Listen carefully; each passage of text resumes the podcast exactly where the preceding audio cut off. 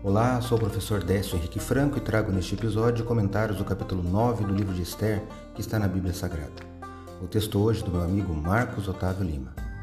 Este podcast segue o projeto Revivados por Sua Palavra, da leitura diária de um capítulo da Bíblia. Me acompanhe aqui, onde iremos ler toda a Bíblia. Esther é um livro sobre coisas que estão escondidas e coisas que são reveladas. Esther escondeu sua identidade e depois a revelou para salvar seu povo. Uma conspiração contra o rei foi escondida e Mardoqueu a revelou e salvou o rei. Em Esther 9, temos outra revelação.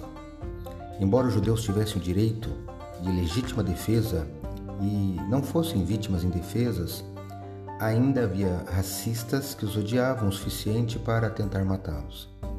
Quando chegou o dia 13 de Adar, no calendário deles, que é equivalente ao nosso mês de março, 500 supostos assassinos foram mortos.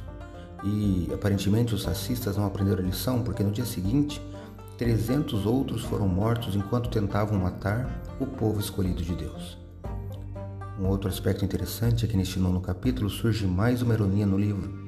Amã havia jogado nos dados, que em hebraico sorteio, é, da, o sorteio de dados é pur, que daí origina-se o nome e a palavra Purim.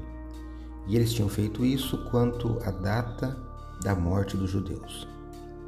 Então, os judeus, ao serem livrados da morte, dão uma festa que no capítulo 9 é estabelecida por meio de um decreto orientado por Mardoqueu e sancionado pela rainha, a festa de Purim.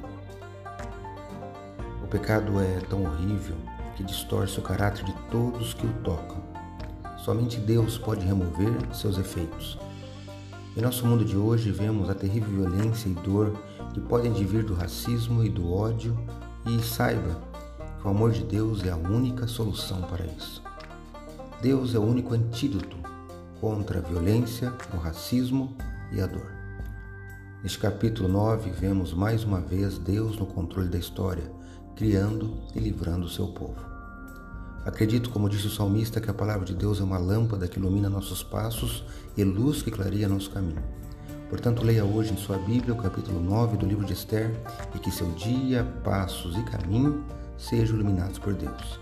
Um abraço e até amanhã.